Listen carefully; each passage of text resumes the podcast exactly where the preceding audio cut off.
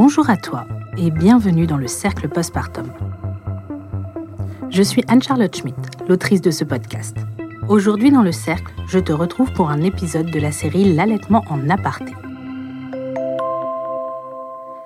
Les épisodes de cette série sont des épisodes consacrés à l'allaitement maternel. Si tu souhaites en savoir plus, si tu as besoin de réponses précises ou si tu rencontres des difficultés dans ton allaitement, je t'invite à te rapprocher d'une sage-femme formée à l'allaitement maternel ou d'une consultante en lactation certifiée IBCLC afin de réaliser une consultation.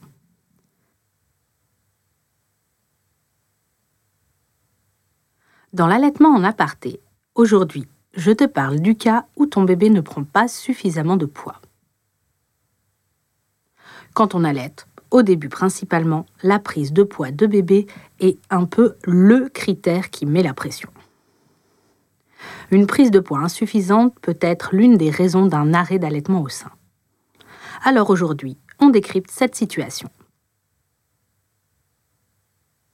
Qui n'a jamais entendu Quand on allait au sein, on ne sait pas combien prend le bébé. Alors, future et jeune maman, je m'adresse à toi. Oui, la société te place et te placera forcément dans une situation d'incertitude, d'interrogation et même de méfiance face à tes capacités. Toutes les mères allaitantes s'interrogent sur leur capacité à allaiter. Mais de manière générale, toutes les mères allaitantes, tire-allaitantes ou biberonnantes s'interrogent sur leur capacité à materner. Au cours de la grossesse et dès les premiers jours de vie, si tu souhaites un allaitement maternel, tu dois avoir reçu les informations nécessaires afin de te rassurer quant à la bonne évolution de la croissance de ton bébé. De même, il est nécessaire que tu aies connaissance de professionnels expérimentés à qui t'adresser en cas d'inquiétude. On entend souvent dire qu'il n'y a pas de moyen de savoir ce que consomme un nouveau-né allaité au sein. Il existe pourtant bien des manières de savoir qu'un bébé reçoit une quantité de lait optimale. La première chose que tu dois savoir est que la plupart des bébés perdent du poids dans leurs premiers jours de vie. C'est un phénomène physiologique. Au début de l'allaitement, le bébé reçoit du colostrum. Ce premier lait est tout à fait adapté aux besoins de bébé. Et de manière assez logique, plus bébé va en recevoir, plus sa perte de poids va être limitée. Garde donc à l'esprit que plus souvent tu mettras ton bébé au sein, et plus il recevra ce précieux colostrum dont il a tant besoin. Les quantités qu'il ingère pourront te sembler dérisoires au départ. Sois rassuré, c'est ce que la nature a prévu pour répondre aux besoins de ton bébé, qui apprend à coordonner succion, déglutition et respiration.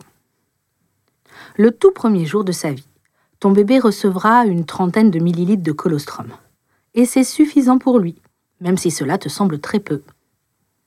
Tu retrouveras les conseils pour bien démarrer ton allaitement dans les précédents épisodes de la série de l'allaitement en aparté. Et pour en venir au colostrum, plus bébé en recevra tôt après la naissance, dès la première heure, et de manière fréquente, plus les mécanismes de montée de lait s'enclencheront rapidement. Dans les autres essentiels du bon démarrage, ne pas attendre que bébé pleure pour lui proposer le sein.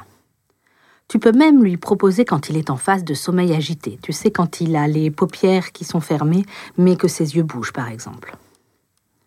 Le rythme des tétés est irrégulier, mais il est bon de viser 8 à 12 tétés par jour. Toutes les tétés sont bénéfiques, de jour comme de nuit. Il est bon de ne pas en sauter en donnant une tétine, par exemple, pour une montée de lait indolore. La seconde chose à avoir en tête, un bébé qui reçoit du lait mouille ses couches. Et cela autour de 5 mictions par 24 heures dès le quatrième jour de vie, associé à 3 selles abondantes. Et un bébé qui reçoit du lait prend du poids. Il est nécessaire de s'interroger et d'observer de plus près l'allaitement quand bébé continue à perdre du poids après le quatrième jour de vie et en parallèle que la montée de lait n'est pas entamée. Ou quand bébé dépasse 10% de perte du poids de naissance quand bébé n'a pas repris son poids de naissance après le dixième jour, ou quand bébé dort de manière régulière plus de 6 heures par nuit à la sortie de la maternité. Dans tous les cas, une évaluation de la situation générale par un professionnel formé à l'allaitement maternel est nécessaire. On s'interrogera sur la manière dont bébé prend le sein. Y a-t-il des douleurs, des crevasses au niveau du sein, du mamelon? Y a-t-il utilisation de bouts de sein en silicone? Y a-t-il introduction de biberons de lait artificiel? Est-ce que bébé tète de manière efficace? Est-ce qu'il a des slaves de succion régulières? Est-ce qu'il déglutit bien? Quelles sont les fréquences et la durée des tétés? Y a-t-il un minutage ou une restriction des tétés? Est-ce que bébé tète son pouce ou une tétine?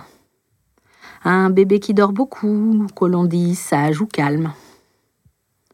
En fonction de l'analyse de la situation, on te proposera des pistes pour que tout aille au mieux. En dehors de toute pathologie, le plus souvent, on augmentera la fréquence des tétés.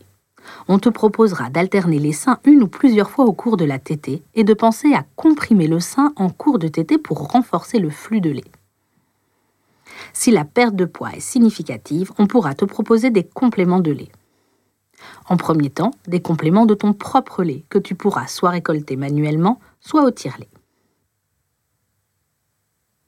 L'utilisation d'un tire-lait en complément de tété peut permettre d'augmenter la production de lait. Et tu peux le mettre en place très tôt si tu sens que ta lactation peine à s'installer.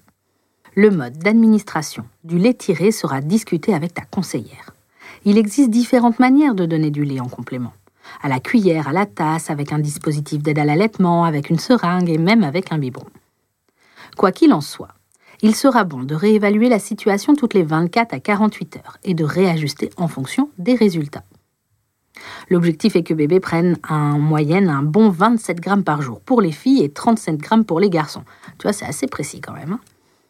et surtout, qu'il mouille ses couches au moins 8 fois par jour en te faisant 3 grosses selles aussi tu vas te régaler à nettoyer les fesses de ton bébé.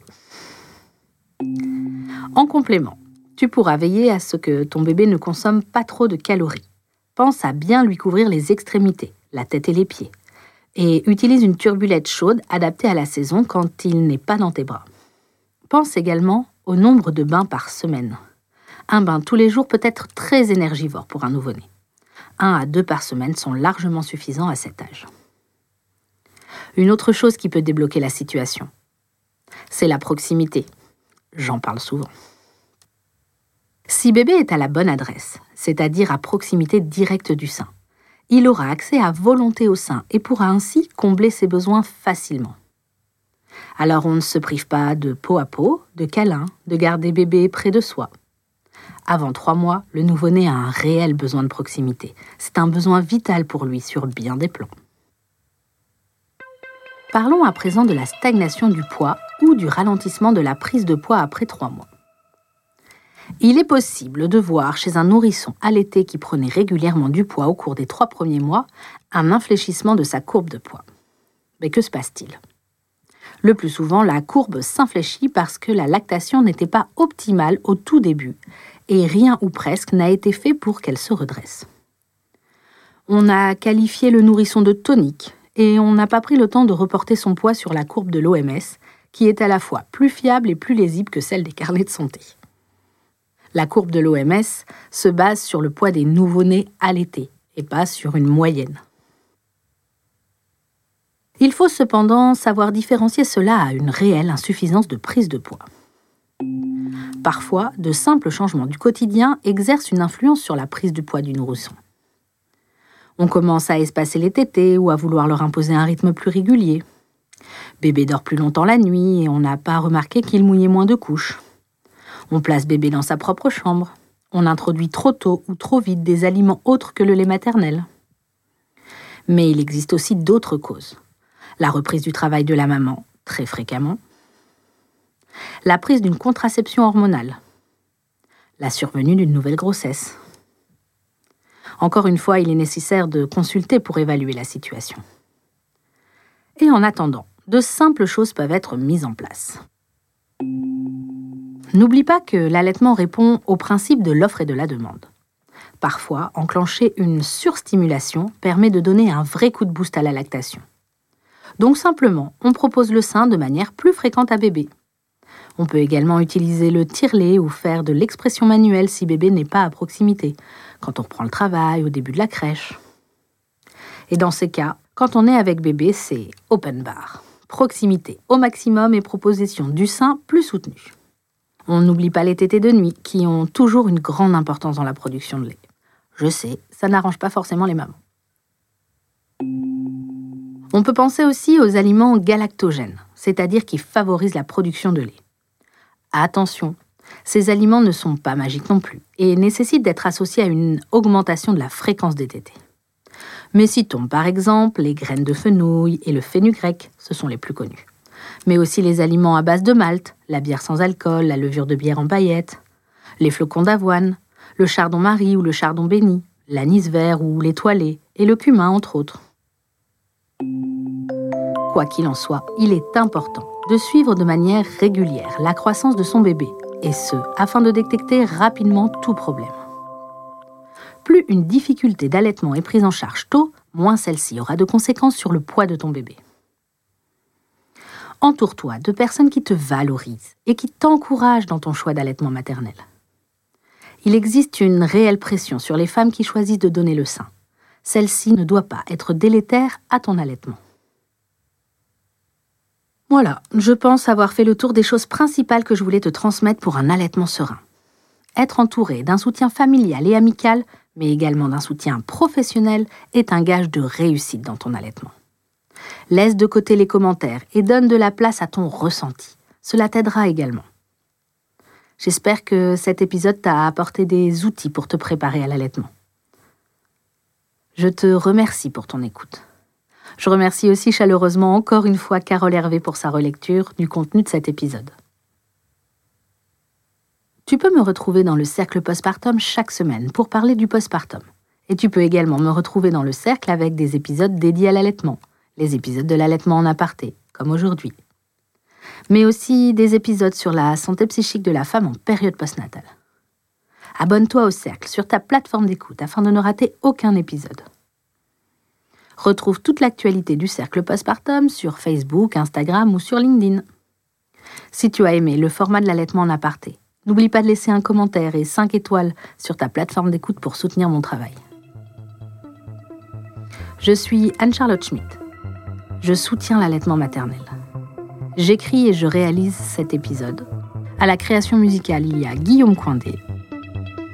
Cet épisode est enregistré au studio La Poudre de la Cité Audacieuse. Je te souhaite un bon postpartum et à très bientôt.